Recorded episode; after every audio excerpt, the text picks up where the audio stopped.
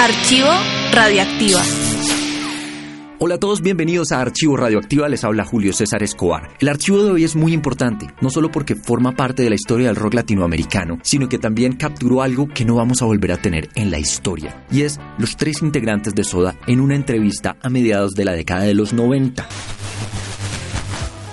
Esta entrevista se da muy cerca al lanzamiento de Sueño Estéreo, el que sería el séptimo y último álbum de estudio de Soda Stereo. Un álbum además divino que se graba entre Buenos Aires y Londres. Canciones claves ahí, Disco Eterno, Paseando por Roma, Zoom y por supuesto Ella usó mi cabeza como un revólver. Así que escuchemos a Zeta, Charlie y Gustavo recordar cómo empezaron. Este es un archivo radioactiva de 1995. Un nuevo programa en Radioactiva. Frente al micrófono. Eh, fue fácil eh, después de tocar en, en, los pops, en los boliches, llegar ya a una casa disquera. Fue fácil mostrar ese, ese trabajo musical a un empresario discográfico. Mira, fue muy, muy loco eso. Nosotros, el primer show que hizo Soda Stereo en su historia es de 1983, creo, 82, fines del 82, una cosa así, ¿no? Y creo que mm, se trató de un desfile de modas en donde nosotros, digamos, circunstancialmente tocábamos ahí, en una discoteca. Eh, fue un show donde casi nadie nos vio, porque encima estábamos en una terraza, sonaba todo mal, creo que nosotros solos nos sentimos contentos de haber tocado por primera vez nomás.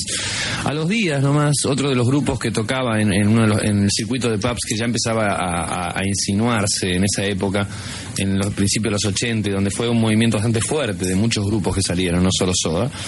Eh, uno de esos grupos desertó de una actuación y nos llamaron a nosotros que nos estábamos comiendo una tremenda tallarinada en la casa de Charlie, con el tallarín en la boca y todo eso, nos subimos arriba de una combi. Los tallarines yo quedaba, a mí me quedaba uno, pero era largo, que llegaba hasta la, desde la casa de Charlie hasta el pub, que no era muy lejos igual.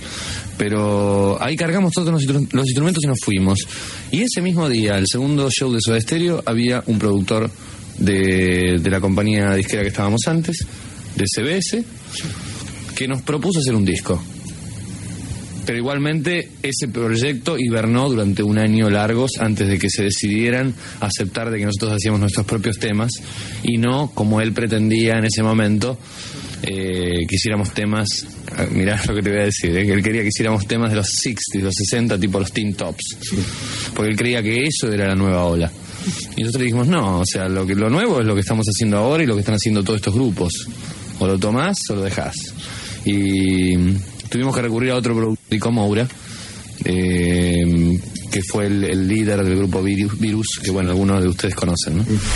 Este archivo es muy valioso y aparte de este fragmento de la entrevista queremos compartir con ustedes otro pedazo bien clave que ellos contaron que involucra un loro. O sea, ustedes son compañeros de universidad, ¿verdad?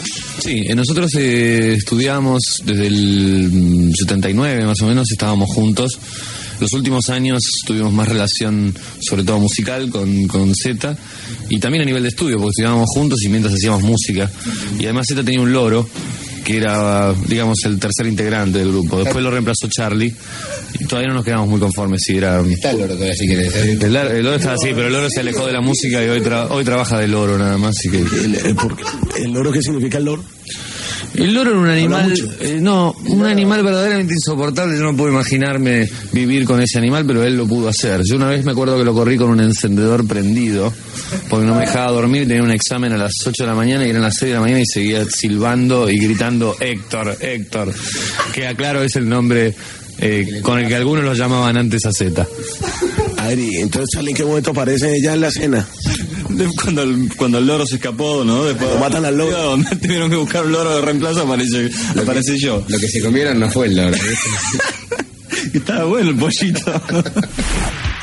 Y ese es el archivo radioactiva de hoy. Soda Stereo, la agrupación más importante en la historia del rock de América Latina. Sus tres integrantes, Gustavo Cerati, Zeta Bosio y Charlie Alberti, recordando cómo empezó la banda hace tantos años atrás y contando lo del loro que realmente nadie lo sabía. Recuerden inscribirse a este podcast para que sigan recibiendo las actualizaciones, las historias y por supuesto este archivo radioactiva. Mi nombre es Julio César Escobar y como siempre, muchas gracias por escuchar.